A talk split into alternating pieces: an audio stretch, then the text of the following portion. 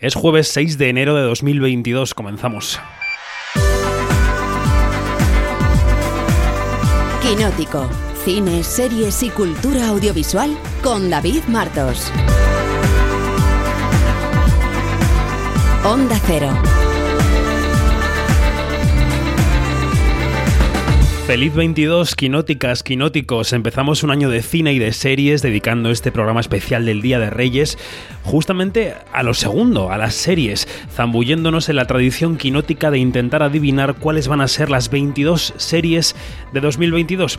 Hemos convocado al Consejo Seriéfilo de Sabios y Sabias, así que seguro que no hablaremos solo de 22 series, hablaremos de muchas más. En un año que eh, empieza raro, en un año que empieza distinto, porque al contrario de lo que ocurría en los últimos 99, es un año que empieza sin Betty White en el mundo.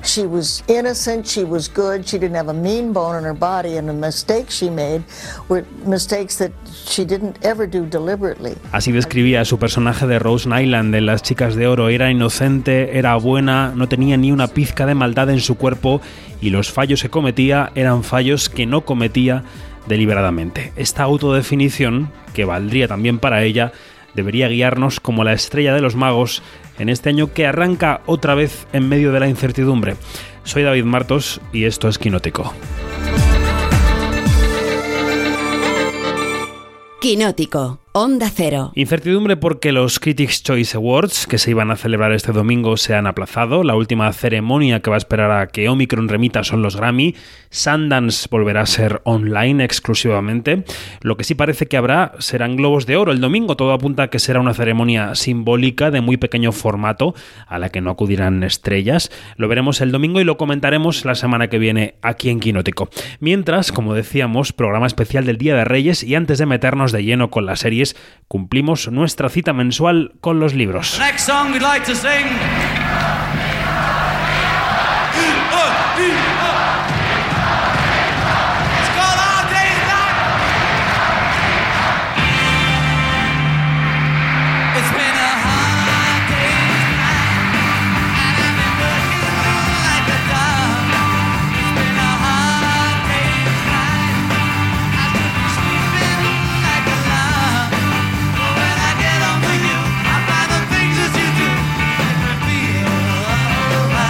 A Hard Day's Night saludamos a la mujer que como tantos compañeros de Onda Cero se ha estado currando estos días la programación de Navidad de la radio. Ha sido duro, pero aquí estamos. Susana Pedreira, vos días. vos días. Ha sido duro, pero hemos llegado a la mañana de Reyes. y feliz año. Oye, ¿qué te han traído los Reyes? Feliz año. Pues mira, me ha traído un ratito aquí de radio contigo. ¿Qué te parece? Igual ha sido mala y por eso te han traído un poquito de quinótico, ¿eh? No, yo diría que he sido muy buena y me han traído un ratito de quinótico con David Martos. Bueno, vuelves a Quinótico en 2022 para seguir hablando de libros relacionados con cine, con series, hoy también con la música. A ver, cuéntanos qué libro traes bajo el brazo como si fueras una reina maga. Yo creo que es un libro que hoy habrá aparecido envuelto en papel de regalo en muchas casas, ¿no? Oh, pues ojalá, porque yo diría que es un libro imprescindible para los cinéfilos oyentes de Tuquinótico, pero también para los que sean melómanos, así que ojalá esté eh, en las casas de muchas personas que amen el cine y que amen la música, porque el título es el siguiente, Las 100 mejores películas del rock. Está editado por la revista FM y el autor es, es gallego. Me he permitido yo este, este privilegio, este pequeño lujo, estrenando el año. Se llama Xavier Baliño, es periodista gallego, y nos propone una selección que va desde los años 50 hasta la actualidad, hasta el pasado año 2021. Y para este libro él ha vuelto a ver todas las películas que nos recomienda, insisto, son 100 películas y muchas otras que, que, se han quedado finalmente fuera, lo cuenta él en la introducción del libro, porque claro, esto seguro, David, te ha pasado también a ti, que guardas un buen recuerdo de una película que tal vez has visto pues hace 10 años o, o 15 años. La ves ahora con tus ojos actuales, con tu mirada actual, con, con todo, con tus canas, con, tu belleza actual, con todo el cine visto y vivido a tus espaldas y tal vez la película no ha envejecido bien, pues esto le ha pasado también al autor, pero en cualquier caso es un libro genial para hablar del cine que suena y de la música que se ve, las 100 mejores películas del rock. Pues eh, también se pasa por Quinótico en esta mañana de Reyes ese autor de esta pequeña joya, Xavier Baliño. ¿Qué tal? Buenos días, buenos días. Hola, buenos días, buenos días, ¿qué tal? Muy bien, ¿te han dejado algo los Reyes así reseñable o, o no? Pues, pues sí, alguna cosilla. Y mira, ya que estamos hablando de libros, por ejemplo, un libro muy bueno de Bruno Galindo, Toma de Tierra, una persona que ha estado metido en la industria musical muchos años y nos cuenta desde dentro cómo ha sido cómo ha sido esa experiencia con trato con muchas estrellas, por cierto. Bueno, son 100 películas basadas y ambientadas en el rock y todos sus subgéneros. Eh, ¿Cómo se hace una lista como esta? ¿Cómo se selecciona? Eh, ¿Por dónde empiezas? Pues eh, empiezo a tirar de recuerdos, que es lo más, lo más, lo más apropiado, lo más, lo más sencillo, y a partir de ahí pues van apareciendo otras películas relacionadas con las que yo iba iba recordando con las que memoria mi memoria iba trayendo al presente a cuando empecé con esa relación. Y poco a poco sí me di cuenta de que tenía más de ciento no sé casi doscientas una cosa así. Si es que en algún momento pues consulté alguna página web a ver si me, se me había olvidado alguna o cuando pues no sé veía las películas de Elvis Presley las treinta y algo pues me las recordaba todas de memoria, aunque sabía que las buenas eran tres nada más. Pero bueno, pero las, las volví a ver todas por si acaso se me escapaba alguna. Y sí, hice alguna consulta al margen, pero vamos, la mayoría pues tiraba de, de lo que yo había, había visto en su día, de lo que recordaba, efectivamente. Mm, a, mí, a mí me encantaría hablar de las 100 películas, pero como nos tenemos que ir a jugar con los regalos de Reyes, yo sé que David no nos va a dejar. Así que vamos a ir eh, saltando de página en página, vamos a mencionar alguna, Xavier, porque dices que hay una que lo cambió todo para ti, así que nos vamos a los años 80. Se trata de un filme polaco, Yesterday, de 1985. Desde entonces, ¿no has encontrado ninguna otra película que te emocione de la misma manera, tal y como hablas de Yesterday? Pues probablemente sí, seguramente si lo pienso eh, encuentro alguna que me ha gustado más que esa, porque no es que sea la mejor película del mundo, pero sí era muy buena. Y además es una película que pasó, bueno, pasó bastante desapercibida probablemente por la nacionalidad del, del film, ¿no? Sabemos que estamos dominados por la cultura anglosajona y todo lo que se escape un poco de ahí, pues en las salas de cine no tiene, no tiene la misma relevancia, el mismo escaparate. Y esta en concreto era, se llamaba Yesterday y, y tenía, bueno, pues a cuatro chavales que vivían en una etapa de la dictadura de su país, pero que intentaban invitar a los Beatles y eso les costaba un poco caro. Y eso, eh, digamos que aparte de los valores en sí de la película, que la recomiendo y está bastante bien, eh, sobre todo también se equiparaba un poco con mi vida, porque yo empecé cantando canciones de los Beatles en los carros de vacas de mi aldea. Hombre. Eh, eh, imitando yo a los Beatles, un poco como hacían estos cuatro chavales. Y entonces, bueno, pues me tocaba también un poco la fibra eh, personal o pasional, ¿no? Y por eso, por eso, digamos que esa película no sé si tiene más relevancia en mi formación que otras, pero sí que tenía algo, algún elemento que se relacionaba más con mi existencia, sí. También nos cuentas en el libro que mm, hay dos de las mejores secuencias de baile jamás filmadas, bajo el punto de vista de Xavier, claro, porque aquí igual los oyentes saben en debate. Eh, están en la película Lovers Rock de Steve McQueen. Vamos a escuchar un temazo que sé que lo tiene David preparado de esa peli, que no sabemos si es una peli o parte de una antología de películas. Ahora nos cuentas.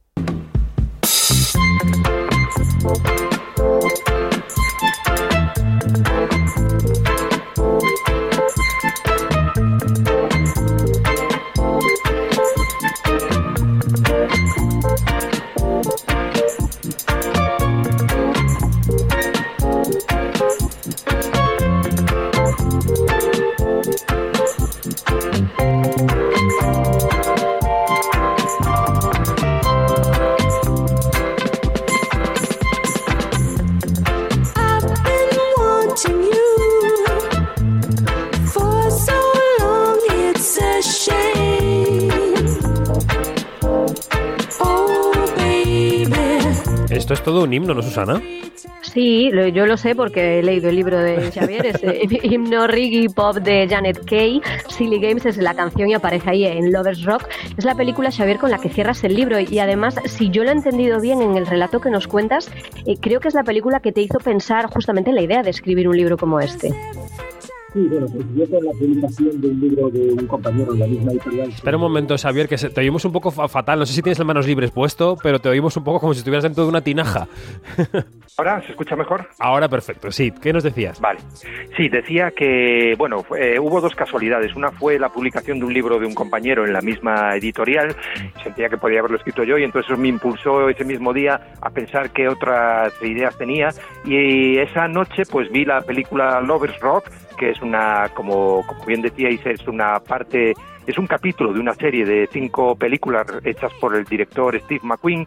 Eh, y mm, claro, al verla se me ocurrió, pero llevo muchos años viendo películas musicales, eh, igual que esta que estoy viendo, que me está gustando mucho, y mm, ¿por qué no se me había ocurrido antes teniéndolo tan tan evidente y tan cerca a, hacer un libro que recogiera y las películas que a mí más me han convencido durante todos estos años, ¿no? Y fue precisamente esta cinta la que me motivó a empezar de, de, lo más reciente a lo más antiguo, porque es la última que aparece en el, en el libro, es una película del, del, sí, del año pasado, muy, muy reciente, y como decías, también tiene las dos secuencias que a mí de baile eh, más me, me han gustado la historia del cine, además las dos en la misma, en la misma película, y bueno, pues recomiendo a, los oyentes que la busquen, la vean, y lo confirmen si pueden, por supuesto, claro.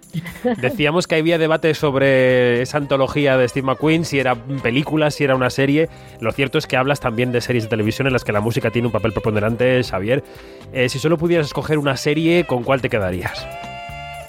Pues vamos a mojarnos, venga. Venga. Eh, diría que Treme, la, la, serie sobre la ciudad de Nueva Orleans, los músicos, y además es que es, eh, digamos que es indisociable la serie con la música. Si no existiera la música, no existiría esta serie. Es cierto que se basa en la reconstrucción de la ciudad después del huracán Katrina, pero lo ve desde el punto de vista de los músicos, sobre todo. Los músicos que tienen que retomar su actividad, que tienen que volver a, a, a, a bregarse en los garitos, y aparecen, bueno, músicos auténticos de la ciudad, músicos amateurs, músicos eh, profesionales y hasta eh, artistas que han estado, músicos de la ciudad, muchos de ellos, y otros como Elvis Costello, que en algún momento han grabado, han grabado allí o han estado allí, ¿no? Eh, y vamos, yo creo que la, la, la serie que mejor recoge esa ese, ese nexo entre lo que es la, la música y, y, el cine, ¿no? Y, y las series, está está muy muy bien esa serie, sí señor. Mm. Bueno, ahora os vais a echar la lanza a la cabeza. No la he visto. Venga, reto para el 2022. Pues oye, es un placer que tienes por delante. Eso es, eso es un privilegio. Sí, sí, Es verdad, es verdad que ya la tenía ahí anotada. Hay muchas personas que me la han recomendado. Y, volviendo al libro, es que hay directores que repiten. Hay dos especialmente que tienen eh, varias apariciones. Por ejemplo, el irlandés John Carney aparece con Once, con Begging Again y también con, y también con Sing Street. Y también hay actores y actrices que repiten. Yo tengo en mente, por ejemplo, Ethan Hawke, que aparece en varias de las películas. Así que quería saber si, tienes actor o actriz fetiche en este tipo de películas con la música como protagonista, es decir, que tenga alma de, de rockero, de rockera y que lo haga muy bien. Em, no sé si, si tendré un, un actor fetiche. Digamos que quizás la película que mejor nos representa un poco a los melómanos es Alta Fidelidad, ¿no? Basada en la, en la novela de, de Nick Korn. Y ahí, claro, el, el, el, actor, el actor es John Cusack en ese momento, el principal. Están también los otros dos dependientes de la tienda. Pero quizás por eso nos podemos sentir un poco representados en él, ¿no? Eh, las rupturas amorosas, cuando él se eh, mete más a escuchar música en esos momentos que tiene su colección de discos que no sabe cómo, cómo clasificarlas si alfabéticamente, si por estilos, eh, qué recoger, qué dejar de lado y todas esas, en todos esos bretes nos hemos visto alguna vez. Entonces quizás más el personaje de la novela, pero bueno, que en el cine está representado por él y por eso diría que, que John Cusack, ¿no? Mm. Y en cuanto a, Treme, que se me quedó ahí pendiente de, decir una cosa, es que está hecha por el mismo... Mm, la misma persona que ideó la serie de Wire, o sea que con eso creo que ya lo tenemos bastante bastante dicho, ¿no? Una de las dos o tres mejores series de la historia con Los Sopranos, digamos así. Efectivamente. Oye, esto que te voy a decir no es un tirón de orejas, es una constatación. Constato que ¿eh? no hay películas españolas entre las 100 que, que, que consignas en tu libro. Sí, sí, no, pero está, está aclarado en el prólogo, no hay problema, te digo. Eh, la idea en este caso ha sido hacer eh, películas extranjeras de ficción. También me podría decir que no hay documentales y conciertos, no, no los hay porque está previsto que haya segundo volumen en muy poco tiempo, con esa segunda parte, los documentales y, la, y los conciertos filmados que, bueno, que son al fin y al cabo documentales. En este caso solo son películas de ficción y falsos documentales, es decir, documentales que no son reales, como el de This is Spinal Tap, por ejemplo, que bueno, que yo entiendo que eso es una ficción claramente. Y la tercera parte serían las películas españolas, que también tengo en el prólogo, que puede estar para una tercera parte.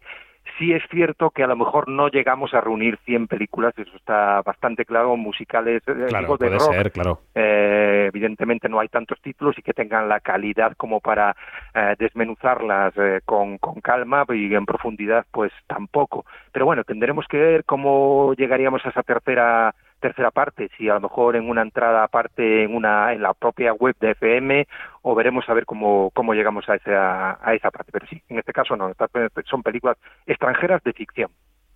Bueno, ya sabemos que va a haber segunda parte seguro y tal vez tercera parte de, este proyecto del libro. Si queremos también podemos verlo como un viaje, ¿no? Es un viaje por las cintas más sonadas, algunas son de culto, empezando por las que están protagonizadas por Elvis Presley y por los Beatles, y además hay muchos eh, biopics, óperas rock, musicales rock y, muchas producciones que son imprescindibles, ¿no? Y que también se mueven por muchos eh, subgéneros. Está el rock, pero está el jazz, está el heavy, el hip hop, el country, y de las más conocidas y recientes, David, yo quiero que suena aquí un poquito de Rocketman. Vamos allá. She packed my bags last night, pre-flight. Zero hour, 9 a.m. And I'm gonna be high as a kite by then.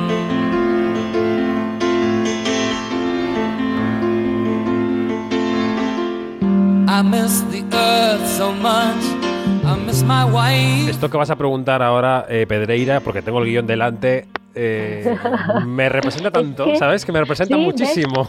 ¿ves? Lo sabía, porque confiaba en que tal vez lo, piensen también los oyentes al otro lado y él también lo aclara, eh, Xavier lo aclara. ¿Por qué Rocketman sí, pero Bohemian Rhapsody no? Porque dirán los oyentes, ah, seguro que también de las actuales está Bohemian Rhapsody, pero no está Xavier, porque bueno, para empezar, las películas que no entraron de las 200 y pico y que se quedaron finalmente en 100 están representadas al final de varios capítulos como películas recomendadas para que el lector pues vaya un poquito más allá si no le llegan las 100 o eh, vea que la película que a lo mejor él considera que debería estar y bueno, la selección es mía y yo soy el único responsable, eh, que vea que no está desmenuzada en profundidad ahí, por lo menos que la encuentre como recomendada y Bohemian Rhapsody está por supuesto recomendada.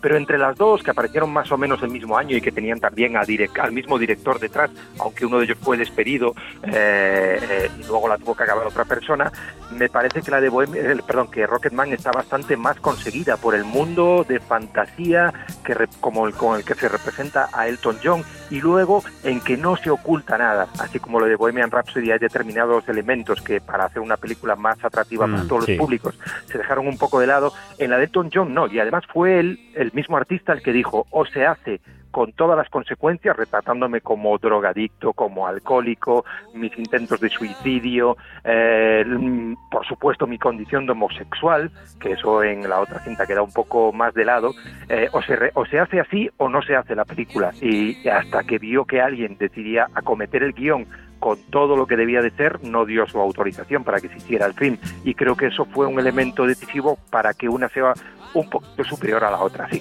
Bueno, pues vamos a ir acabando esta charla que la verdad es que está siendo un viaje por cine, por música con Xavier Baliño, también con Susana Pedreira. Cambiando, si os parece, de banda sonora, vamos a escuchar a, a Tina Turner.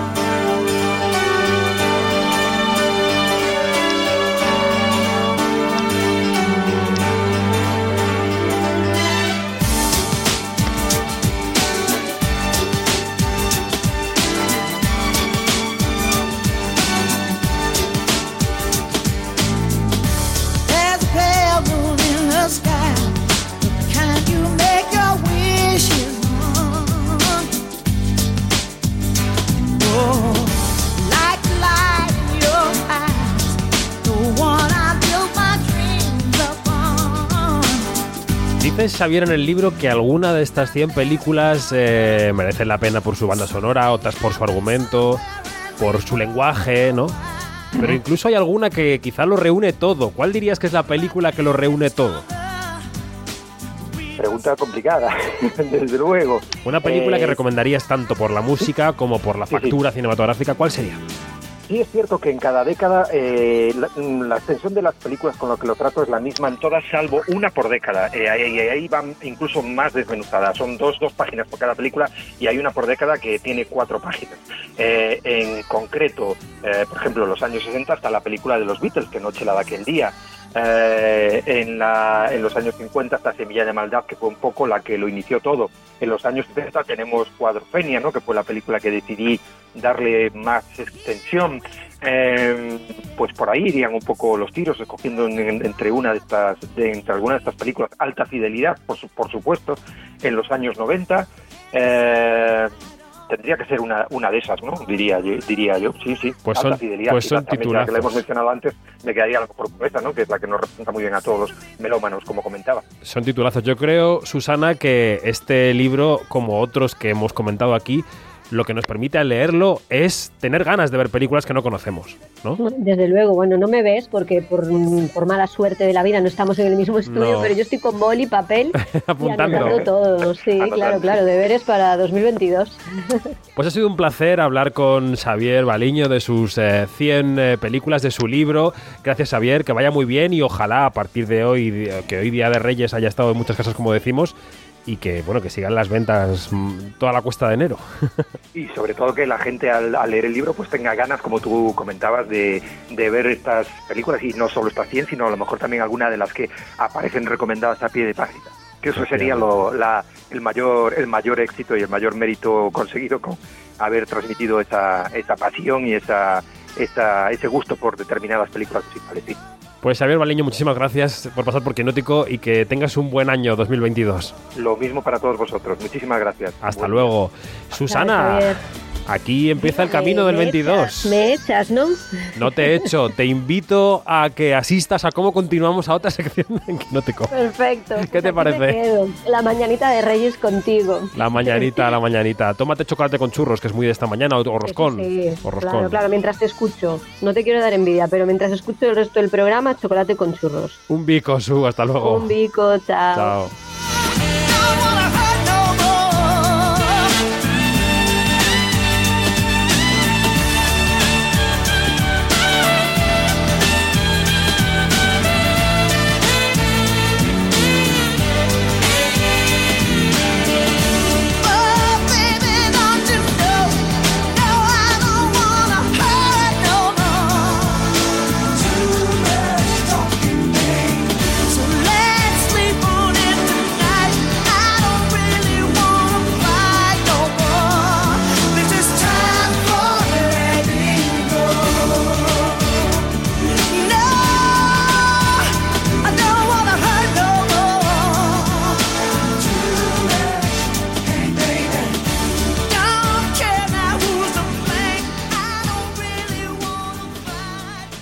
Quinótico, las series.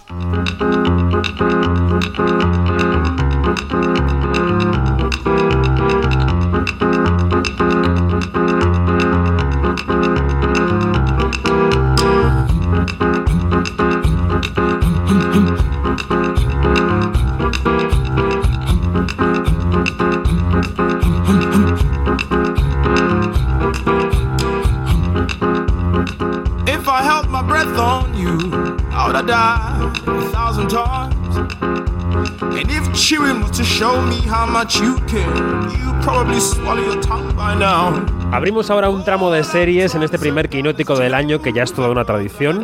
Siempre cerramos diciembre con el top de películas del año que se va y siempre abrimos enero con las series que van a marcar el año que comienza. Voy a empezar a saludar ya a los expertos, o más bien tendría que decir expertas, que nos acompañan esta tarde. Son amigas y amigos de la casa, así que poca presentación hace falta. María José Arias, buenos días. Hola, buenos días, ¿qué tal? ¿Qué te han traído los Reyes? Pues me están trayendo cosas para mi plan Nasdrovia, que viene a ser montar un restaurante italiano, no ruso, eh, y dejar el periodismo. Estoy en ello. ¿Pero con mafia por medio o sin mafia? Eh, es lo que me está dando miedo después de ver Nasdrovia. Estoy planteándomelo bien. Saludamos también a nuestro compañero del diario El País, Eneco Ruiz Jiménez. ¿Qué tal, Eneco? ¿Cómo estás? Hola, buenas, ¿qué tal? Dándole al roscón, supongo, ¿no? A estas horas. Sí, dándole al roscón y a mí me han traído viajes, pero a ver si los puedo hacer. Esa es la gran duda de este año que comienza. Bueno, empecemos optimistas el año, porque si ya empezamos pensando que no vamos a hacer viajes, ya podemos, nos bajamos del tren. Es que son para allá. Ah, bueno, bueno. Seguro que la Omicron, vamos, nos deja enseguida. Y también se apunta a este quinótico de Reyes nuestra compañera de serielistas, Marina Such, ¿qué tal? Muy buenas, David, ¿cómo estás? Pues bien, yo dignificando mi festivo aquí trabajando. ¿Y tú qué tal? Pues yo nada, yo estoy aquí también dándole, dándole al roscón y al chocolate para empezar ahí con fuerza 2022. Qué rico el roscón, después de los turrones, de las uvas, de todo. ¿No puede haber otro dulce la semana que viene? ¿El 15 de enero cuál es el Y con dulce? nata por dentro, ¿no? Bueno, eso No, no, sin, gustos. no, sin nata, sin nata. Bueno, bueno, bueno. Ya estamos debatiendo. Lo primero que quiero preguntaros, antes de meternos en harina, es cuál ha sido vuestra gran serie de 2021 y por qué. Venga, Marina, ya que estabas tú hablando, empieza tú. ¿Cuál ha sido tu serie del 21? Eh, eh, al final, el año ha tenido, 2021 ha tenido varias, pero yo creo que me quedo con, con The White Lotus. Uy, Eh, que sobre todo porque ha sido de las que yo he acabado pensando más desde, desde la emisión en, en verano, principios de- del otoño. ¿en HBO. Y porque me. Sí, HBO, efectivamente. Y porque me parece que. Que como que contaba muy bien cómo eran todos esos huéspedes eh, ricos, egocéntricos y un poco imbéciles que estaban ahí en el, en el hotel de, de Hawái. Y porque me lo pasé muy bien con ella, la verdad. Fíjate que yo no la terminé, no porque no me estuviera gustando, sino por razones de que pasé a la siguiente que tenía que ver por trabajo y la, y la tengo pendiente, tengo pendiente el final, así que no me hagas spoiler. Eneco, 21, ¿qué? Pues para mí y para toda la humanidad. Ha sido mi gran serie Uy. del año. Ya sé que voy a ser un poco rarito en esto porque no la elige nadie, pero bueno, es una serie que merece mucho la pena. Está en Apple y es sobre qué habría pasado si los rusos fueran los primeros en llegar la- a la Luna. El concepto está muy bien, pero cómo se desarrolla está mejor. Historia ficción, muy bien. ¿Y Mariajo? Sí. Jo, pues yo, venga Juan, es que no puedo elegir otra. O sea, creo que es la serie con la que, eh, no con la que más he disfrutado, porque yo creo que viendo, con Venga Juan se disfruta y se sufre a partes iguales, pero creo que ha sido un- una tercera temporada. Si ya las dos anteriores eran buenísimas, creo que esta es infinitamente mejor que las otras, que mira que era difícil. Y yo a tope con, con Venga Juan. Yo diría que una combinación entre WandaVision y, y Loki. A mí Marvel me ha dado alegrías este año, pero bueno, en fin, ahora hablaremos. Que seas tú el que elija, el que elija Marvel, Sí. eh, madre mía. Es tremendo. ¿Qué os parece, eh? Nos quitan el carnet. Que no Madre mía, Neko, algo hay que hacer. 2022. Hay que levantar esto. Los tres patitos. Bueno, vamos a empezar ya con el repaso de las 22 series que van a marcar el año 2022. Dirán los oyentes como cada año, ¿han cogido 22 porque el año acaba en 22? Pues sí. No pasa nada, es un titular que hace mucho clickbait y muy bonito. Van a salir muchas más en esta charla que 22, pero bueno, eh, pues bueno, empezando porque vamos a enumerar 22 nuevas series, que seguro que son más, y encima nos dejaremos para el final nuevas temporadas de series que ya conocemos y además últimas temporadas de series que ya conocemos y se acaban. O sea que bueno, vamos a empezar, si os parece, en HBO Max.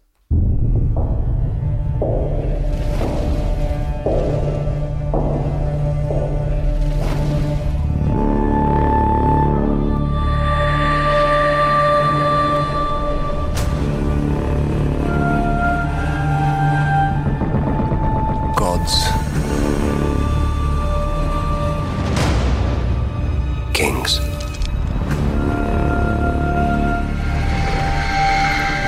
Fire. Esto que suena tan misterioso y que yo podría haber abocado mejor el corte, la verdad, es la Casa del Dragón de House of the Dragon.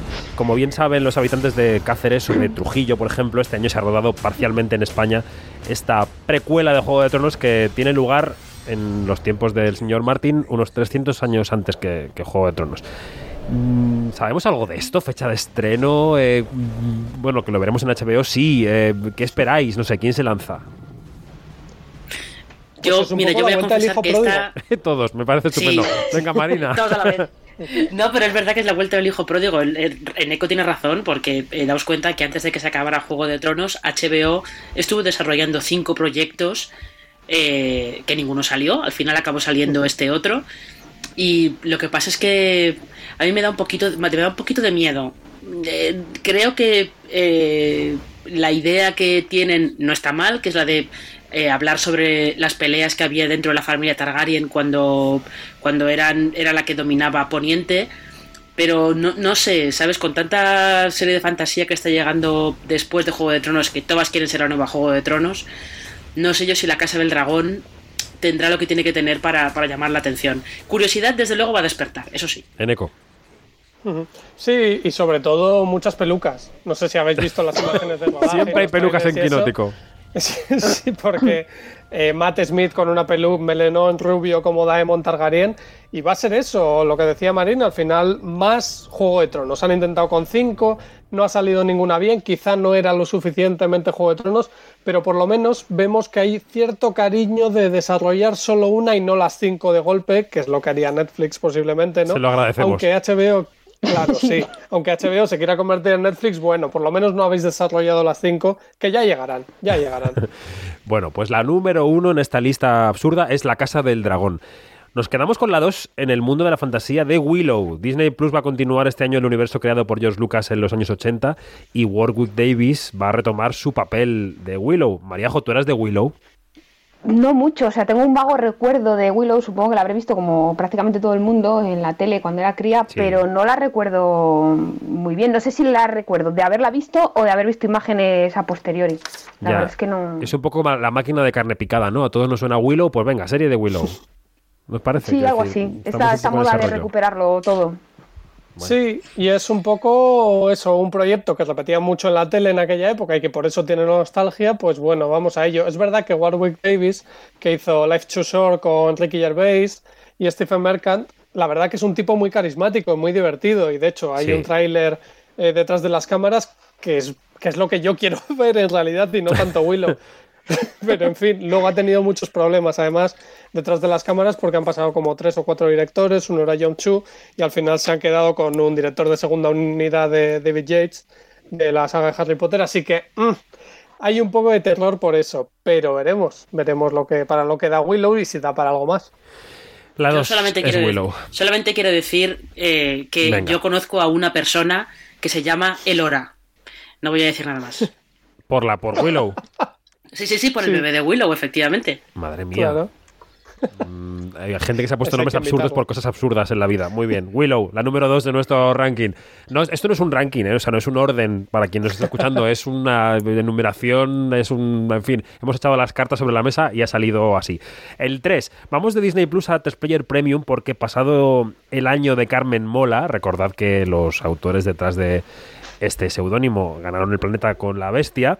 Vamos a ver una adaptación en forma de serie de la anterior novela de este seudónimo, que es La novia gitana. Dirige Paco Cabezas y protagonizará Nerea Barros. De Paco Cabezas yo creo que hay que estar siempre pendientes, ¿no? Pero esto tiene su morbillo. Yo estoy siempre pendiente de lo que hace Paco Cabezas, he de reconocer. Y estoy deseando también ver lo que ha hecho con The Umbrella Academy en la tercera temporada. Y viene rodeada de una polémica o dos. Y entonces, pues, como que va a tirar bastante. va- La promoción va a ser interesante, yo creo. Yo diría que son tres polémicas, no dos, son tres polémicas. Tres, me, sal- me he saltado una resumida. No, tres polémicas, porque, estará, Ah, porque es que además uno de, los, uno de los tres que está que firma como Carmen Mola es de los que está en el equipo de guion de la novia gitana. Ahí también como... Es Salseo, por ahí también, ¿no?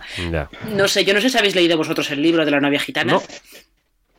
Eh, esto es una. eh, puede salir algo bastante Seven, porque es bastante bestia. Entonces, bueno, a ver, a ver qué sale. Yo creo que desde luego de los proyectos de A3 Player Premium es como el que tiene más, más tirón, Mm. así, así de primeras. Sí.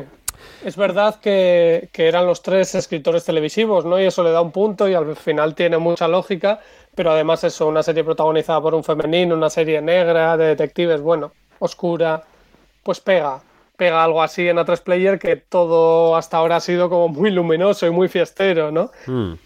Decías en Eco que HBO había sido prudente con la Casa del Dragón, que si hubiera sido Netflix habrían desarrollado ahí un montón de cosas. Pasemos en el 4 a Amazon Prime Video, porque en septiembre veremos una superproducción internacional en la que ha participado nuestro Juan Antonio Bayona, El Señor de los Anillos. Eh, ¿Esto se puede calificar de prudente por parte de Amazon? Eh, ¿Sois de Tolkien? En Eco, venga. Pues a ver, eh, ¿sabéis esta historia que se cuenta de La Rueda del Tiempo que se ha estrenado este año? Uy, sí. Y además con buenas, aunque no se hable de nada de ella en, red- en redes, ha ido muy bien de audiencia. Y Jeff Bezos entró a un despacho y dijo, quiero el ju- nuevo Juego de Tronos, lo que decía antes Marina, ¿no? Y le hicieron la Rueda del Tiempo. Pero bueno, después dijeron, pues queremos todavía más. Y dijeron, pues nos gastamos 250 millones en, comprar los derechos de Señor Anillos y otros 460 millones en hacer una temporada.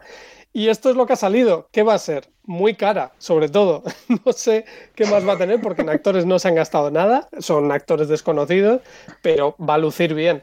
Eso sí, hay problemas también. La segunda temporada se van de Nueva Zelanda a Londres porque no les ha salido del todo bien lo de estar tan lejos. Madre mía. Eh, Hombre, que haya, que haya dinero es interesante porque al final, como es fantasía, si no te queda una cosa así como un poco de cartón piedra, entonces, bueno, si por lo menos luce bonito, pues, pues bueno, que hagan bien la Tierra Media y estas cosas, ¿no?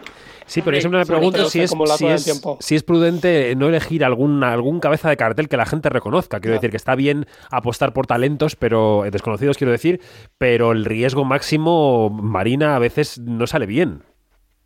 Pero es que, es que en realidad aquí da un poco igual que elijas estrellas o no, porque la estrella es el Señor de los Anillos. La estrella es eh, el universo Mm, eh, no el sé. que ellos tiran, por el que han pagado 250 millones de dólares. Es que eh, atentos al precio que pagaron. O sea, antes de, de escribir ni una sola coma del guion, ya se habían gastado un dineral. Antes de llamar a Bayona, ya está gastado el dinero. Ya. Bueno, y tienen a Benjamin Walker, que seré yo que soy una friki, pero no era el Lincoln que cazaba vampiros. Sí, sí, sí, sí, Sí, lo era, por eso mismo. estrella, pero- Sí, no es exactamente Brad Pitt, pero bueno, vamos a dejarlo ahí. Vamos a meternos en el mundo de Star Wars, vamos hacia el 5, porque aunque se estrenó el 29 de diciembre, la primera serie de esta saga en 2022, porque sigue lanzando nuevos capítulos, diría yo que podría ser el libro de Boba Fett. No soy un cazarrecompensas. No es eso lo que dicen.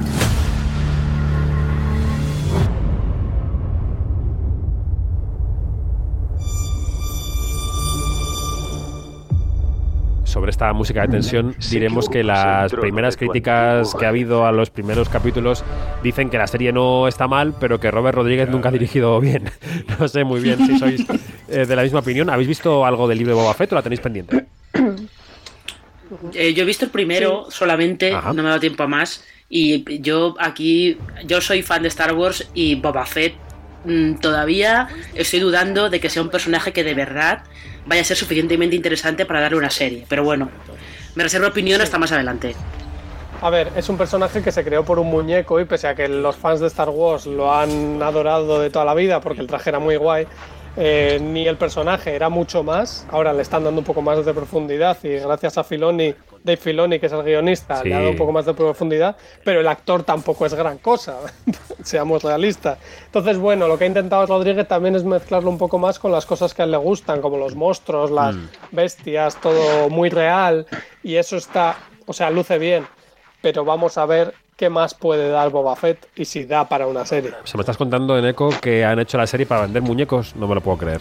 No me lo puedo creer. qué, qué- qué sorpresa. ¿eh? En fin, hemos colado a Boba Fett un poco de rondón porque nuestra serie número 5 es Obi-Wan Kenobi, que llega este año, pero podría ser Ashoka, podría ser Andor. Son las series que prepara el universo Star Wars para este 2022, que aterrizarán convenientemente en Disney Plus que no Plus. ¿Cómo os parece que están discurriendo estas series de Star Wars? Luego hablaremos de Marvel y de cómo lo hace Marvel, pero Star Wars, eh, más allá de Mandalorian, del que yo ya saben, Mariajo, que me tengo reclinatorio en casa para verla, eh, ¿cómo veis esta estrategia? ¿Creéis que le está funcionando la parte Star Wars a Disney Plus? Yo como no fan de, de Star Wars, porque es una cosa curiosa y es cuando, cuando eres friki, todo el mundo da por hecho que eres fan de Star Wars, pero no, hay gente que somos friki y no somos fan de Star Wars. Eh, entonces, dicho esto, si podéis abuchearme, no pasa nada.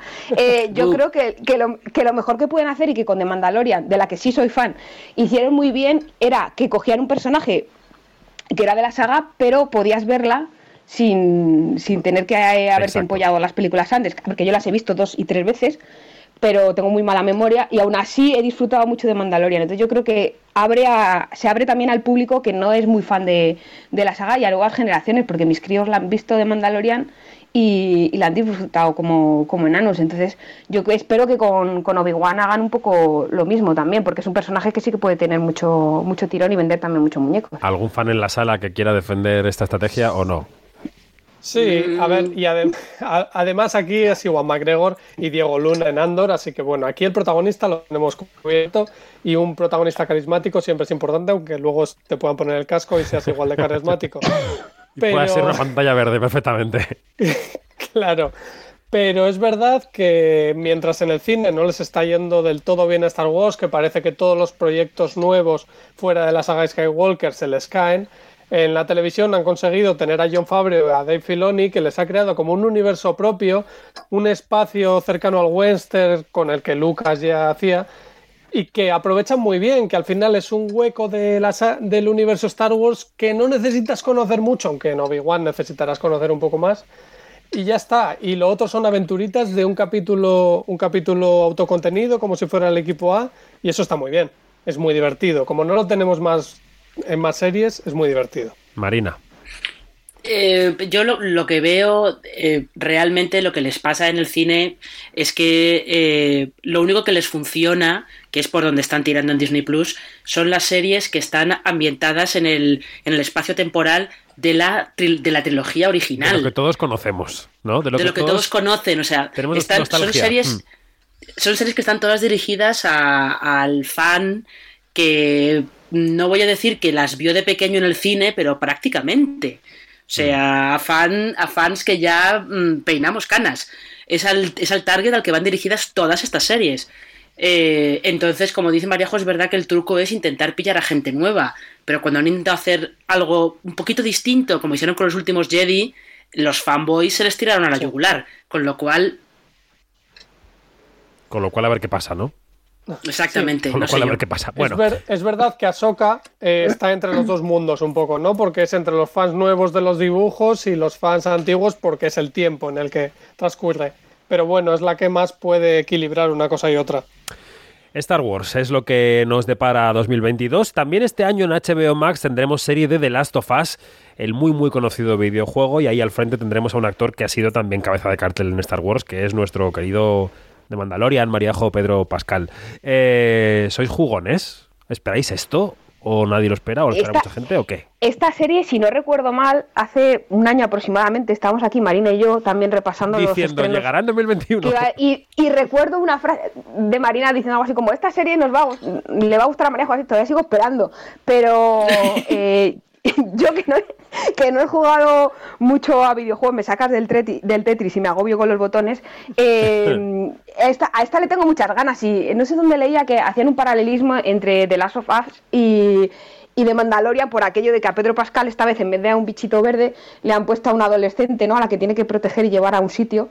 Y, mm, y no sé, yo creo que tiene buena pinta y hay caballos. Y eso siempre, Hay caballos, si hay aventura, hay caballos, si hay Pedro Pascal, yo creo que puede estar muy entretenida. Y el, el creador, el creador que es el creador de Chernobyl, que es Craig Mazin, que es un Ah, claro. total. Si veis Mythic Quest le veréis como secundario insoportable jugando a videojuegos y eso da muchos puntos porque a los que no jugamos videojuegos, yo tengo muchos amigos que juegan a videojuegos y este juego es como la Biblia para ellos, así que va a traer mucho, pero es que además tiene a una persona que sabe de esto. En el 6 de Last of Us, en el 7 damos un giro porque es... eh, mm, no sé si tenemos plataforma o tenemos fecha de estreno para The First Lady, que es una serie antológica de Showtime sobre las primeras damas de Estados Unidos. Viola Davis eh, será... eh, Gillian Anderson, Michelle Pfeiffer serán tres de las primeras damas de la serie. ¿Esto nos apetece? Eh, o, o ya estamos un poco estirando el chicle de este tipo de series? Yo tengo curiosidad, fíjate tú, ¿eh? Eh, Tengo mucha curiosidad por ver, sobre todo por ver qué cuentan. Eh, qué cuentan, cómo lo cuentan.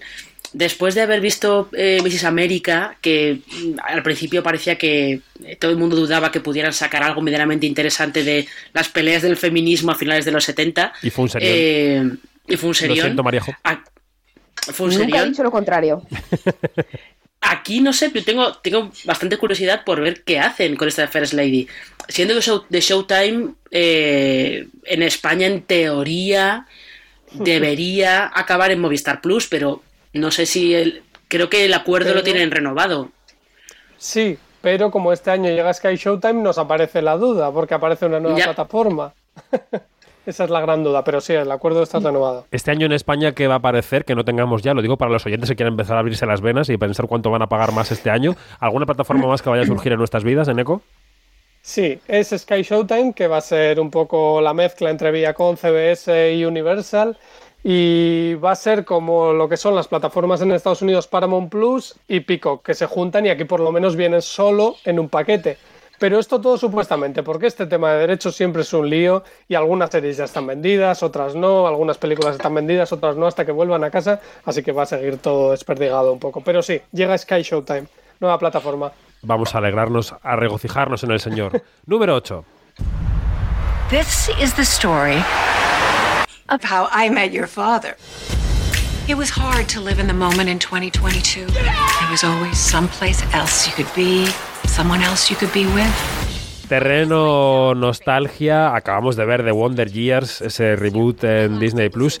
Casi una década después del final de Cómo conocí a vuestra madre, Hulu va a estrenar Cómo conocí a vuestro padre. En principio, con esta teoría que sosteníamos hace un minuto, esto de Hulu eh, en enero debería aterrizar en Disney Plus, pero bueno, ya veremos. ¿Erais de How I Met Your Mother? ¿Ganas de esto, chicos? ¿Qué? Yo cero. ¿Cómo vienes hoy? Vallejo ya está que no. Estoy como el Grinch. La verdad es que me siento un poco. Me han sentado muy mal las navidades. Ya te veo. Está negativa. Maríajo está negativa. Sí. Venga, Neko, dale. Sí, sí. A mí, a mí sí me gustaba, pero lo que me parece es que la nostalgia cada vez nos llega antes, ¿no? Porque eh, cuando se acabó Conocí a Sí. vuestra madre, hace dos telediarios, básicamente. Vamos a hacer el reboot Y de Mandalorian estamos el otra año que viene, ya nos toca el reboot. Sí, claro. Es que es un poco eso, que queremos ya ver esto. Es verdad que va a ser otra historia, porque al final es una comedia clásica de situación, ¿no? Le pueden llamar como conocía vuestro padre o Friends o como quieran. Mm. Son unos amigos que viven en Nueva York con hilaridad, King Catral de mayor. Y, y vemos sus vivencias día a día. Nos contará cómo conoció a vuestro padre, pero es lo de menos. Hablando de reboots, el reboot del Príncipe de Bel Air, que llegará a Peacock, ese nombre que mencionabas antes, parece el 13 de febrero, coincidiendo con la Super Bowl. Eh, este año que además Will Smith parece encaminado a la nominación al Oscar, por lo menos nominación con King Richard. ¿Queremos ver eh, otro Príncipe de Bel Air? Ma- Marina, ¿qué? Yo no sé si quiere ver otro príncipe de Bel Air, pero eh, es a mí lo que me hace mucha gracia es que cómo ha nacido esta serie, que nació porque su creador, que es un chaval que se llama Morgan Cooper, creo, hizo como un hizo un vídeo para YouTube como divertimento, haciendo imaginándose cómo habría sido el príncipe de Bel Air si hubiera sido un drama tipo DOC. A Will Smith le flipó y ala, ahí tienes serie. Y venga, pa'lante. Pa'lante. Madre mía. Bueno, el 9 es Bel Air. Venga, va, vamos ya con Marvel, si os parece. Miss Marvel is a new kind of superhero. But at the core of all of it, her story is so universal. Miss Marvel is one of the newer characters in the Marvel comics. And when one comes in that grabs the world's imagination like this, the question Venga, María José, sale un poco de la madriguera. Hemos escogido Miss sí. Marvel. Hemos escogido sí. Miss Esta Esta sí, Marvel ma- esta sí, Mariajo. como número 10. Esta sí, sí, sí. Pero podríamos haber Todas elegido. She-Hulk o Moon Knight. ¿Cómo se presenta el año de Marvel? Maríajo, va, venga, va, suelta. Pues a mí lo, lo que me interesa de, de esta nueva tanda es que en la anterior hemos eh, profundizado, por decirlo así, con mayor o menor acierto, en Vengadores que ya conocíamos y lo que han hecho ha sido como darles más profundidad y que conozcamos un poco más sus historias. Y aquí lo que hacen es sacar a nuevos personajes que todavía no hemos visto en el... En el nunca sé decir cómo, en qué orden decir las siglas. En el universo cine- cinemático, en el MCU. Em, entonces, eh, me interesan todas. Eh, si tengo que elegir una, yo creo que me quedo con Hulka, que aquí se llama Hulka, ¿no? Eh, Neko, que es más Sí. lector de... Aquí no se va a llamar. She-Hulk, pero yo me niego a decirlo. Yo Es digo que, Hulka pues, como que me venga, llamo Eneco. Digamos, digamos Hulka. Me interesa por muchas Pero razones. Hulka, te esperas pero una so- superheroína como sueca. Hulka, Pero Helga. es que es Tatiana, es Tatiana buena. Maslany la protagonista, Sí, eh, sí, muy que bien. es, o sea, me parece brutal la elección, me gusta muchísimo recuperarla después de Orphan Black y, y luego, si no estoy equivocada, creo que Mar igual aparece por ahí, con lo cual volver a ver a Mar Ruffalo como Hulk también me mola mucho. Luego está la, la otra serie, la de Oscar Isaac Moonlight, que es, que es como pues esto que hace Disney, ¿no? De Marvel, de contratamos un actor con una cara muy reconocida y muy, una cara muy querida, por decirlo así, y le ponemos un casco. Bueno, pues vale. Y le hacemos firmar que hasta Oscar Isaac. 2040 estará con nosotros. Sí, Oscar Isaac contra Ethan Hawke, además. Vaya pareja. Sí, sí, O sea, es- casi es nada. que yo creo que tiene una pintaza tremenda. Igual estas son las buenas, ¿no? Porque de las Sí, otras, ver, de la otra tanda, yo. Hulka es que Sí, tenéis que saber el concepto. Cada vez que dices una Hulka, comedia- eh, me da un escalofrío. Sigue, Neko. Queremos una camiseta que ponga Hulka, Valleneco. Sí. Es, es una comedia lo Ali McBeal de abogados. De hecho, va a ser de la primera comedia, va a ser de media hora, va a ser de 20 minutos, pero en el universo Marvel. Entonces es todo un juego tremendo. O sea, imagínate a. Hulka, que no va a pasar en la serie, defendiendo a Spider-Man porque un, un criminal le ha, le ha denunciado Qué en los bonito. juzgados porque le ha hecho un esguince. Pues va Hulka y le defiende. Esa es la gracia de Mira. Hulka y es se salta la cuarta pared como Deadpool. Bueno, tiene muchas cosas que es un gran personaje. Marina se está convirtiendo en Hulka, lo estoy notando. No, no, no, yo estoy con Eneco, Hulka es divertidísima, es divertidísima, pero yo de El verdad cómic. que tengo muchas ganas de ver, de ver Miss Marvel, porque Miss Marvel, eh, Miss Marvel es básicamente Spider-Man, porque Kamala Khan es un poco Spider-Man, pero es que Kamala es una friki adorable y es maravillosa. Entonces yo tengo muchas ganas por ver qué hacen con ella en la serie. Pero se nos llena un poco el universo Marvel de frikis adorables, ¿no? Porque Kate Bishop en Ojo de Halcón es un poco así también, ¿no? Van a crear una pandilla Pero un poco nunca rara. hay demasiados, nunca hay demasiados frikis adorables. Bueno. Son demasiados. Pues este es el paquetillo Marvel que nos espera para 2022. Atentos a su Ah, radio favorita. Y, Eh, y a final de año, Sí. especial de Navidad de los Guardianes de la Galaxia dirigido por James Gunn a los Star Wars con Bueno, su bueno, especial bueno, bueno, de, de Navidad. Así que ¿Habéis visto ya el? Esperemos que no acabe 2022. igual. Esperemos que no acabe igual que el especial de Navidad de Star Wars. Madre mía. No, estaba pensando en el de Harry Potter de este año, que ha sido todo un fenómeno el día 1 de enero. Pero bueno, en fin. Vamos con series Mucho españolas. Mucho llorar, mucho, mucha, mucha pena. Eh, vamos con series españolas. Hemos comentado antes La novia gitana, eh, pero vamos con tres o cuatro que también esperamos con muchas ganas. Empezamos con una española protagonizada por Javier Cámara y Mónica López. Es Rapa, un thriller que veremos en Movistar Plus este 2022, creo que a comienzos. Tú- decías antes, Mariajo, que tu serie favorita del 21 había sido Venga Juan. Todo lo que toca a. Javier Cámara es oro molido, ¿no? Sí, sí, totalmente. Pero es que además aquí eh, están detrás los, los hermanos Coira, que son los responsables de Hierro, que también ha sido la segunda temporada que vimos el año pasado, ha sido una de, entró en mi lista de las mejores del año. Ajá. Y yo tengo muchas ganas de manejan muy bien los tiempos del thriller, la narrativa y crear unos personajes maravillosos en Hierro. Entonces yo creo que Rapa, o sea, el hype está altísimo. Creo que puede salir una cosa. Además, esta vez en vez de en una isla es en Galicia, con su particular clima, su paisaje, con Javier Cámara. Bueno, yo creo que de ahí puede salir una cosa muy potente. No confundir Rapa con Rafaelismo, que es la serie de Rafael, que se estrena ahora en enero. Perdón por el chiste malo. Otra serie española de la que nos enseñaron unas imágenes en el Festival de San Sebastián, donde también se presentó la de Rafael, por cierto, llegará a HBO. Tiene como nombre un apellido.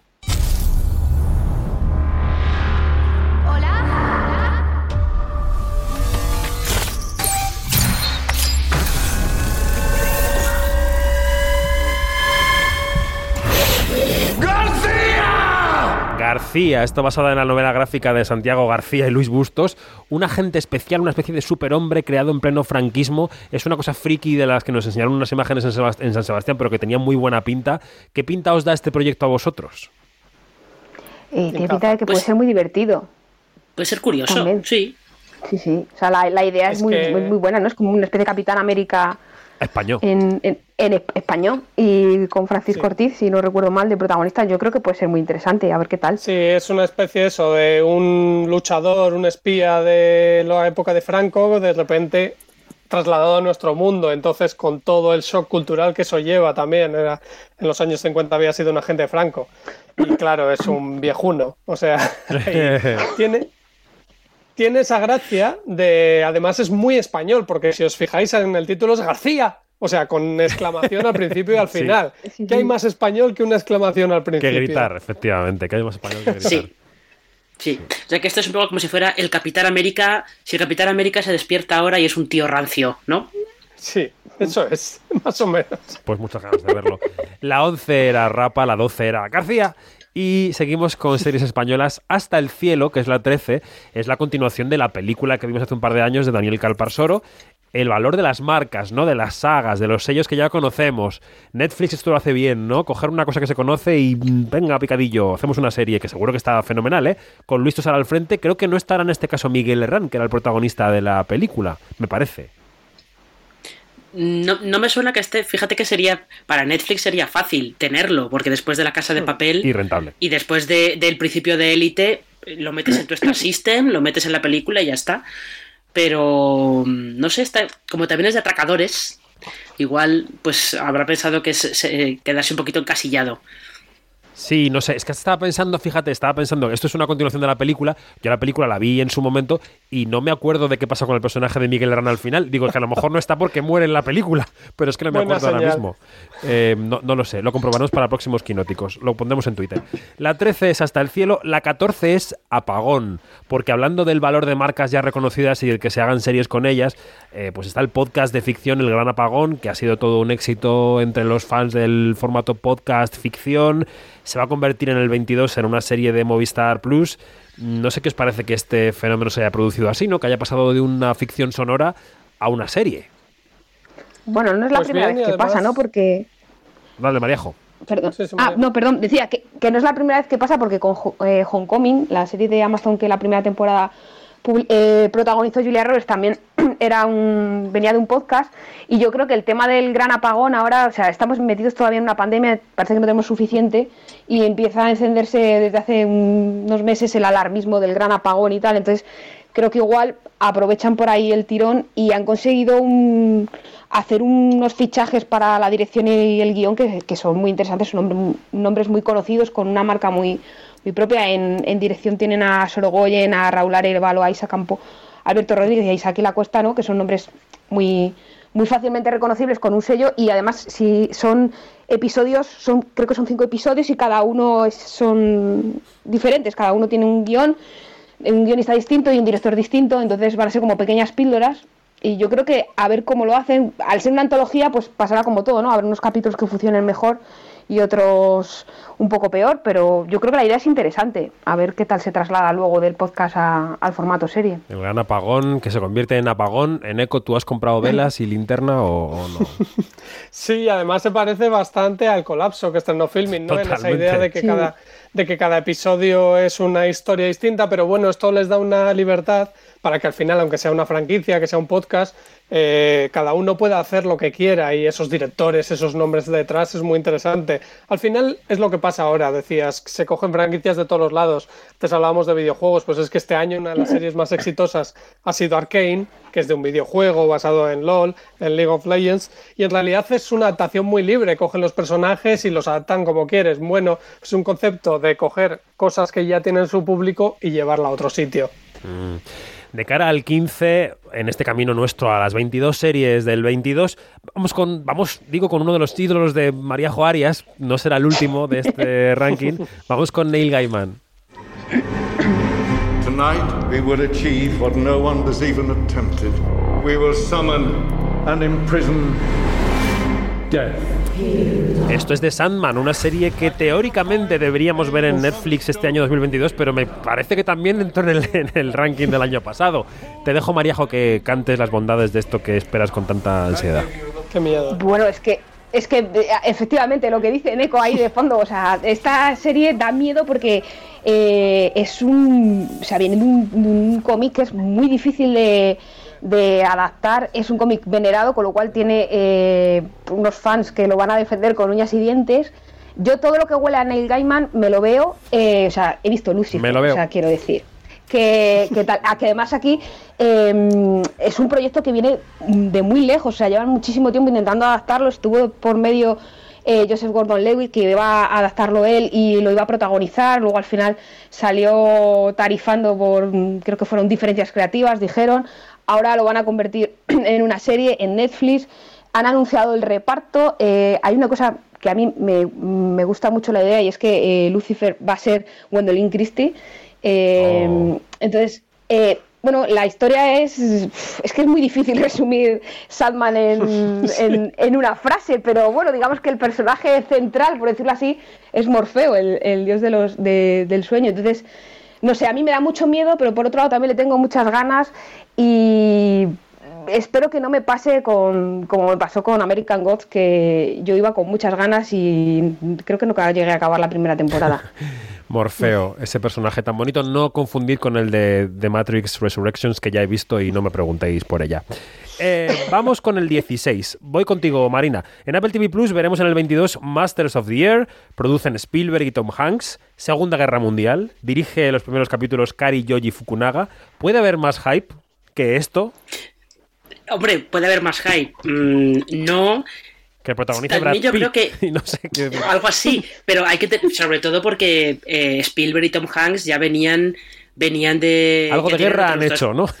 Han hecho Está- como mínimo her- hermanos de sangre, aparte salva al soldado Ryan, hicieron luego hermanos de sangre y, Y de eh, Pacific, Spielberg ¿no? produjo También. después de Pacific. Y la A ver qué película tal de, sale, de por- Tom Hanks para Apple del barco ese de las guerras. No me acuerdo cómo se llamaba esa película. Eh, Eh, ah, sí, ya, ya, ya sé cuál dice, sí, no me acuerdo tampoco cómo- yo cómo se llamaba. Sí. Eh, esto no sé, porque se supone que es eh, pues las batallas aéreas eh, de la Segunda Guerra Mundial. Hermanos de Sangre es un serión. De Pacific es un poquito más complicada de Hmm. entrar en ella, ¿eh? porque está bastante más dispersa. No sé esto qué tal va a estar, pero desde luego yo creo que el beneficio de la duda sí que le vamos a dar, seguro. Y yo creo que esta es otra de esas La- series en las que Apple se va a gastar eh, una cantidad indecente de dinero, por lo menos para Las que tú cuando vuelo. el primer capítulo... Esto es como ser como el piloto de fundación. El piloto de fundación, tú lo pones, lo pones en el cine y da el pego perfectamente. Esto Claro, de pero la pregunta de Tom si Hanks, perdón, voy a hype- apuntar esto un momento, era Greyhound, Ah. Enemigos bajo el mar, que era de submarinos. Eh, dale. Vale. Claro, la pregunta de si puede haber más hype, sí, si no estuviera en Apple. Es la respuesta. Ya, ahí la daba, ahí es verdad. Claro, ¿Qué le está pasando es a Apple? que- ¿Qué le está pasando a Apple TV Plus? Venga, ¿qué? Pues por una parte es una marca que no, que las series son solo una cosa más dentro de un gran conglomerado. Entonces, eh, bueno, pues eh, tiene que tenerlas y va subiendo. Es verdad que tiene series muy buenas, o sea, la mejor del año para mí es de Apple, se gasta mucho dinero en ella, pero luego no hay, eh, aunque no tengamos datos, no hay ojos viéndolas porque ya de por sí a una huelga que iban a ir en Estados Unidos, una de las cosas que contaba Apple que no pagaba a sus trabajadores bien era porque no tenía ni 20 millones de suscriptores en el mundo, que estamos hablando que Netflix tiene 210.000, ni 20 millones de suscriptores. Entonces, hay, al- algo está fallando, o no están dando el servicio bien, o no lo están explicando, no se está promocionando. Es una pena porque se pierden, pues al final todo el mundo sabe que es Ted Lasso, pero no sabemos cuánta gente lo está viendo. Y bueno, y, y yo creo que no es intuitiva el, el acceso, no. No. es intuitivo el acceso a Apple TV No. Plus, no sabes muy bien por dónde se entra ni cómo. Y, y eso No, es un para problema para la Apple- plataforma. Sí. Problema muy importante.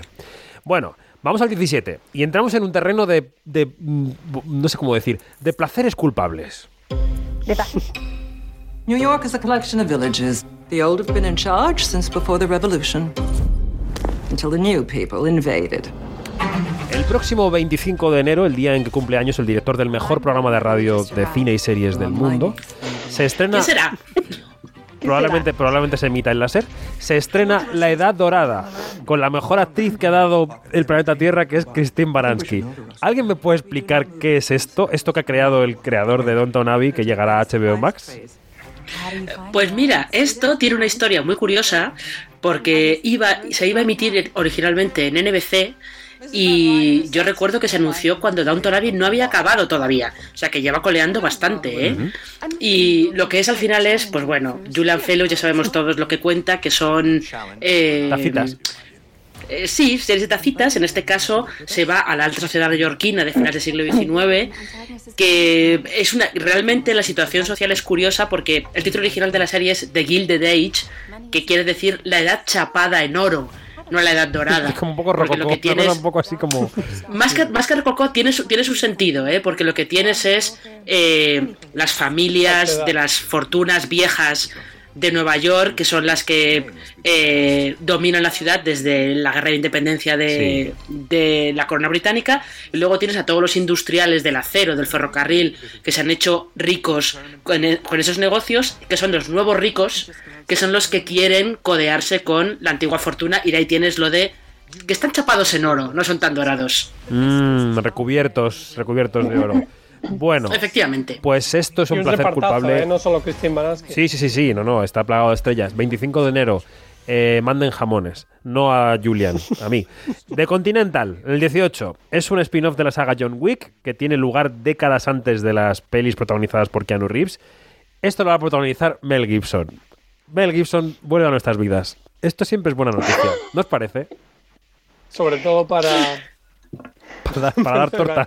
Ah, Para él. Sí, porque Para Mel Gibson. El hombre, cancel, el hombre cancelado que nunca fue cancelado, ¿no? Es desde la eterna, la eterna paradoja esta de que se creen cancelados pero hacen más películas y series que nadie. y estén por insultar y. Pero yo creo, bueno, en Eco, que hay una serie de actores cancelados que el gran público no tiene ni idea o lo ignora completamente. O sea, quiero decir, que están cancelados sí, para una élite intelectual que a la que probablemente pertenezcamos nosotros, pero que mm, mi madre piensa que Mel Gibson sigue siendo Mel Gibson totalmente. Quiero decir, que mm, da igual. Totalmente, pero ellos, ellos mismos luego dicen, estamos nosotros cancelados si estás haciendo una serie o estás haciendo una película, cosa que no Sí. me entra en la cabeza. Pero en fin, que la serie es una cosa más, un darle una vuelta más a la franquicia John Wick, que tampoco tendrá mucho que ver con John Wick en realidad, porque es hacer una serie de acción para Mel Gibson, no tiene más. Y hicieron algo parecido con Bourne y no le salió muy bien en Amazon. Pero veremos, porque a ver, Mel Gibson carisma tiene, será lo que sea en su vida y habrá insultado a todos los judíos del mundo y... Pero tiene carisma, ¿qué le vamos a hacer? En fin, lo siguiente que está en el 19 me da un poquito de miedo. Yeah. Right. See what we got. What is this? Just uh, fast forward. Who's this guy? That's Tommy Lee's the drummer from Motley Crue. A alguien en Estados Unidos eh, se le ocurrió que era una buena idea hacer una serie sobre Pamela Anderson y Tommy Lee Jones, Pam and Tommy, que protagonizan Sebastian Stan y Lily James. Es como decir que el soldado de invierno se pone un poco de verano y se, se desnuda. Y que parece que va a estrenar Disney Plus el día 2 de febrero, aunque esto está por confirmar. Eh, no sé muy bien a quién no, dar paso con esto. Confirmadísimo. Pues el día 2 estaremos ahí todos. El día de la marmota estamos enchufados. Eh, ¿Qué hacemos con esto? Conmigo que no Pues cuenta. tengo curiosidad. Hombre, claro. Sí, yo también. Claro que tenemos Tengo, curiosidad. tengo curiosidad, pero porque además el, el director es eh, Craig Gillespie, que es verdad que dirigió Cruella, pero dirigió Yo, Tonya. Oye, soy muy fan de Cruella. No te metas con Cruella. Pero no me meto con Cruella, pero es Pero otra cosa Yo, diferente. Tonya. Sí, claro, es mejor yo, Yo Tonya, creo que pero a- Cruella mola. Yo creo que Yo, Tonya es un poco más el, el estándar con el que nos podemos fijar un poquito para ver qué va a pasar con esto de Pam y Tommy. Es Tommy Lee a secas, no Tommy Lee Jones, no confundamos a Tommys. Sí. Es verdad, perdón, que he dicho Tommy Lee Jones. Bueno, Tommy- para los que no se acuerden, hubo una cinta de vídeo porno, fue una relación que Sí. volvió, que se fue. Es verdad que. En la que no salía Tommy de- Lee Jones, porque si salía Tommy Lee Jones habría dado mucho que hablar. Perdón, Tommy Sí, Lee Jones, que además se tiene muy mal humor, que yo le he entrevistado. Tommy Lee Jones, te pido perdón. Continúa, Neko. Tommy perdón. Lee tampoco parece que tenga muy bueno, pero en fin. es verdad que entra dentro de estas que decía Marina de Yotonia y todo esto de revisar los 90 y cómo tratábamos a las mujeres entonces, que a mí es un fenómeno que me gusta mucho, que se ha tratado en American Crime Story con las tres temporadas, la de Levinsky, la de OJ Simpson.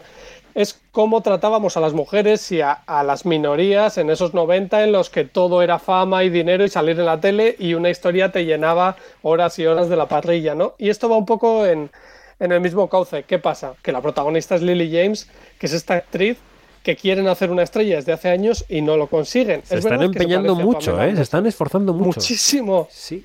Pero claro, después de Cenicienta, Rebeca, Mamma Mía, eh, Downton Abbey, pff, no sé, ¿qué pueden hacer para que sea una estrella? Darle el Oscar por hacer anuncio. Qué malo eres. Pues, pues caracterizarla como si fuera Pamela Anderson, eso es lo que han hecho. Claro. Pues este intento a ver qué tal le sale. 2 de febrero estaremos enchufados a Disney Plus que no Plus. Vamos con la 21, The Peacemaker. Go! What are you waiting for? That thing better not crap back there. Can't house train an eagle, dude. Not without stealing its soul.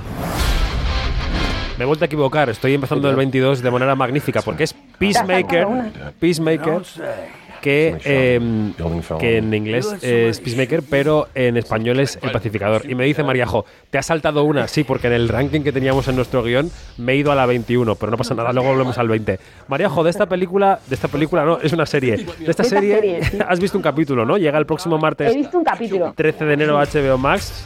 El Pacificador, que es una serie que explota el personaje de John Cena en el Escuadrón Suicida. ¿Qué te ha parecido?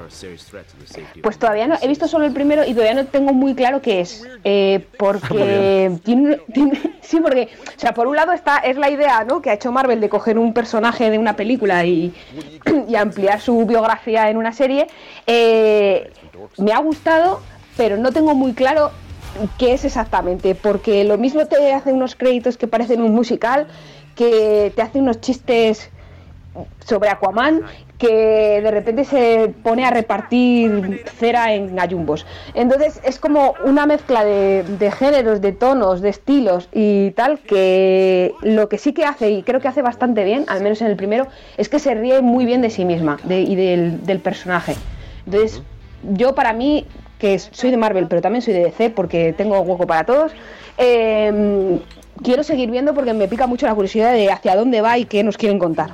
Este estreno en Eco, ¿qué significa para el universo DC? Es decir, ¿empezamos con series también tipo Marvel o qué? Pues a ver, el problema aquí es que ¿qué es el universo DC? Porque son un montón de películas sin conexión eh, en la que Ba- Batman en cada una es una persona y tal. Entonces, claro, es complicado. Les viene haciendo falta, perdón que apostille esto, a los DC un buen multiverso. Sí, claro. Claro. Pero Bueno, solucionan lo los tuvieron problemas. en la Flash, serie- tranquilo. Lo tuvieron en la serie y se lo cargaron.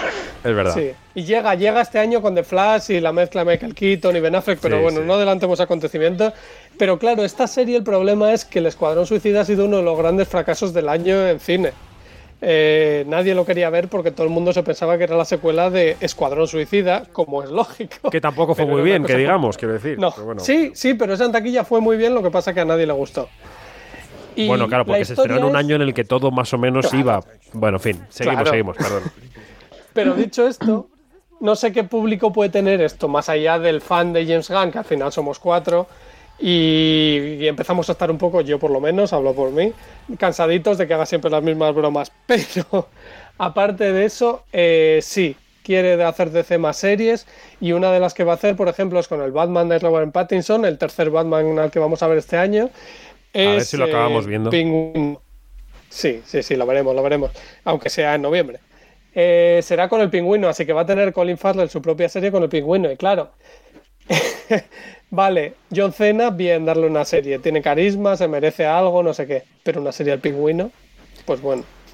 En fin. Yo, esto, Bueno. esto, del- el- esto del pacificador, por el, lo poco que yo he visto de trailers y tal, creo que si buscáis una serie con ese tono, lo que tenéis que hacer es ver la serie animada de Harley Quinn, que creo que es justo el tono que James Gunn lleva intentando muchas películas y Harley Quinn lo pilla desde el primer minuto. Bueno, pues en- Legends of Tomorrow.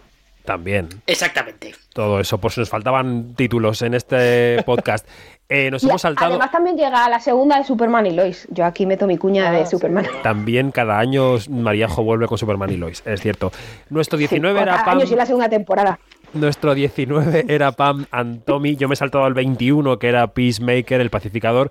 Vamos a volver brevemente al 20 que se llama This Sceptered Isle, que en castellano sería algo así como, corregidme los que sabéis de esto, la isla coronada, ¿no? Una referencia a Inglaterra o al, Reino Unido, em, porque mm, si Sebastian Stan y Lily James son Tommy y Pam, parece que en otoño veremos a Kenneth Branagh, que por cierto puede triunfar en los Oscar con Belfast, meterse en la piel de Boris Johnson durante la primera ola de la pandemia por COVID. Esto es la serie This Sceptered Isle. Hemos visto ya fotos de Kenneth Branagh caracterizado con el pelucón rubio de mm, Boris Johnson. ¿Esto qué? A mí me fascina la capacidad que tienen los británicos para hacer películas y series cuando todavía estás metido en el, en el charco, porque con, con Brexit, con aquella película que hizo eh, Benedict Cumberbatch, también eh, ¿no? estaban contando cómo, cómo se gestó el Brexit, pero todavía no se, ha- se había hecho efectivo. Y ahora aquí, vale, es la primera ola, pero todavía estamos metidos de lleno y, y- y ya se sacan una, una serie. Entonces tengo, tengo curiosidad por ver qué nos cuentan, sobre todo a raíz de todo lo que está saliendo ahora en. Ha estado saliendo en las últimas semanas y meses en, en la prensa británica de los fiestones de, de Downing Street. Yo no, yo no sé si se les ha quedado la serie desactualizada antes de, de estrenarla, claro. Puede ser, puede ser. Lo dirige Michael Winterbottom, además, que bueno, es alguien de peso detrás de las cámaras. Es raro que Kenneth Branagh no se dirija a sí mismo, pero ya tendría mucho trabajo este año siendo Poirot y siendo Belfast. Tiene mucha plancha. Vamos con el 22.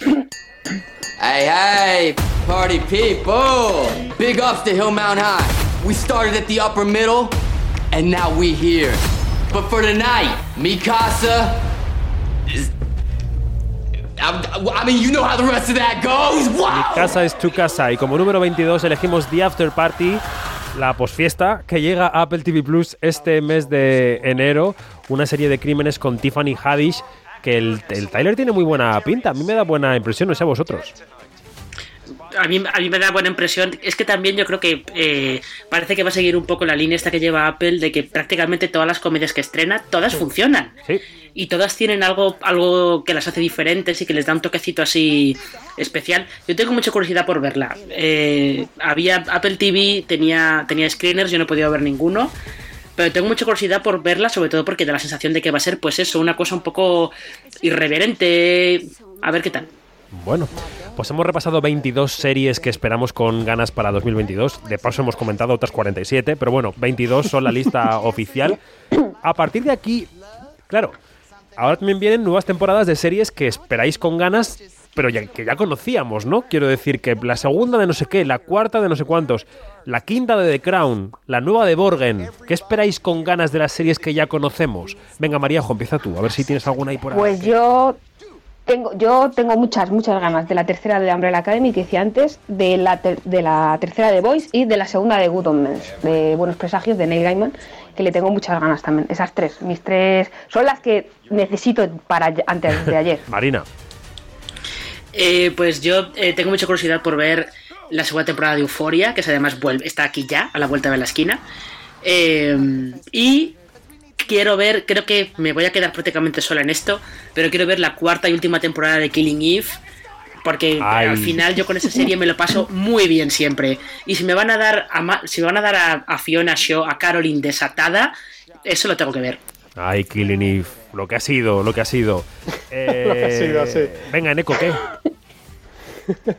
Pues a ver, el- el- la vuelta de Borgen el 12 de febrero es muy esperada, no siempre, porque además en esta nueva Europa no sé qué les ha dado tiempo a contar de esta nueva Europa con COVID y no, pero bueno, siempre es eh, interesante ver cómo se enfrenta Brigitte a los nuevos retos de la vida y además al divorcio. Y vuelve a Atlanta con Donald Glover también, que es muy esperada tras muchos años. Y luego como final yo estoy esperando, si decía Marina, yo estoy esperando Better Things muchísimo porque me quedaría vivir con Pam toda la vida, con Sam. Habrá Better Things, habrá Stranger Things, habrá Sí. La Unidad, temporada 2, aquí en España. Y venga, sí, un regalito para Maríajo, un poquito de... No llores. Estás llorando, lo, estoy, lo intuyo. Esto es Fringe, Mariajo. Ese es. ¿Qué? ¿Fringe qué? Que Fringe nos la trae por fin una plataforma después de reclamarla eh, en Twitter. Yo no sé cuántas veces la hemos reclamado, eh, esa comunidad de seguidores de Fringe. Y eh, la traen el 20, de, el 20 o el 21, Marina. Eh, El 20. era El 20 de enero. El 20 de. el- la emoción me puede. El 20 de, de enero la ponen en HBO Max. eh, yo le he pedido a Papá Noel y me ha traído una tele más grande para el cuarto revisionado de, de Fringe. Porque tengo el A DVD ver, que me daba pereza. Nos hemos hecho vagos ya con esto del DVD y entonces estaba esperando a que me la trajesen para volver a verla. Vamos a ver que yo entiendo a, Mar- a Mariajo perfectamente porque el 12 de enero Disney Plus tiene Las Chicas de Oro y yo me la pienso ver otra vez. Sí, sí, sí, pero vamos, es que al final esto, esto es lo que hace la nostalgia, ¿no? Porque Bel Air sigue siendo una de las series más vistas, pues Fringe y, y así harán reboot. Si la seguimos viendo una y otra vez, al final acabarán relanzándola. Bueno, y ya para acabar, chicos, que llevamos casi una hora hablando de series, el que esté apuntando en casa tiene ya el boli gastado. Eh, ¿Algún gran personaje seriéfilo del que nos vayamos a despedir en 2022? ¿Alguna despedida, alguna lagrimita derramaremos este Nuestro año? Saúl Goodman. Hombre, claro. Eh, Saúl Goodman es la última temporada ya. Sí, no. Hombre, pero y el que, además pero el de que que se recupere. acabe esto, esta temporada puede empalmar, ¿no? Con Breaking Bad, porque como va- iba antes, no se acaba nunca. en realidad, Sí, pero también infinito. cuentan el después. Ah, uh. Sí, es Claro, verdad. todas las temporadas hay un poquito de después. Es verdad, es verdad que hay como entonces anticipos. esta... Sí, a Jimmy así McGill que ya, ya le hemos dicho adiós prácticamente eh, y ahora hay que terminar eh, el viaje. Yo quiero decir adiós a The Walking Dead porque ya la veo, la sigo viendo. tras Están putridos ya, ¿eh? poquito. Pero, a ver, yo me veo The Walking Dead y Fear The Walking Dead y he de decir que Fear The Walking Dead no está ni tan mal, que también volverá en la octava temporada, pero The Walking Dead ya la utilizo como serie para mientras hago cosas de ese tipo de series. Y además es que va a seguir, porque luego va a tener spin-off con Daryl y demás, porque es lo que todos queremos, todos los fans pedimos que siga y siga y siga. no. Pero sí, y eso va también a se van los Selby, eh, los Peaky Sí. Blinders, que no, no hay la fecha, o sea, se van a primeros de año.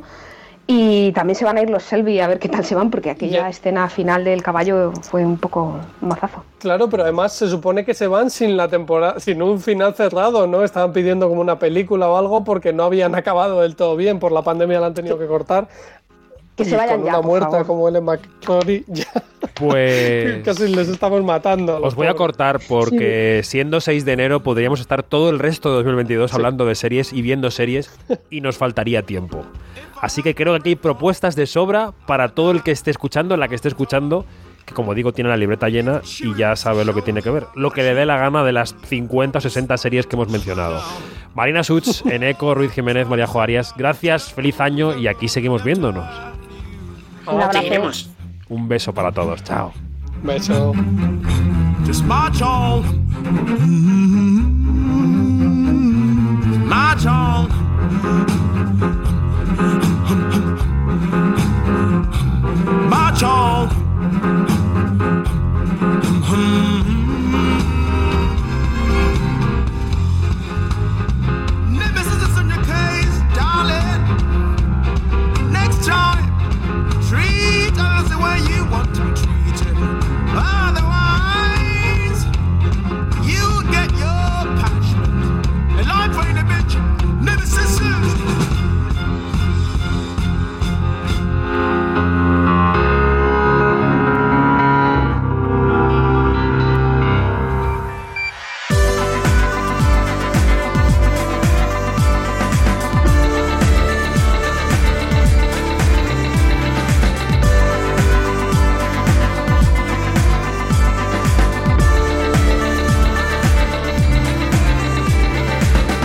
Más información en nuestra página web, quinótico.es, la primera con K y la segunda con C, y en nuestras redes sociales, donde somos arroba quinótico, como siempre, la primera con K y la segunda con C. También en nuestro canal de YouTube, donde se pueden encontrar muchas de las entrevistas que hacemos. Gracias a Miguel Jurado por la dirección técnica. La semana que viene, ya dentro del 22, de pleno, más quinótico. Adiós.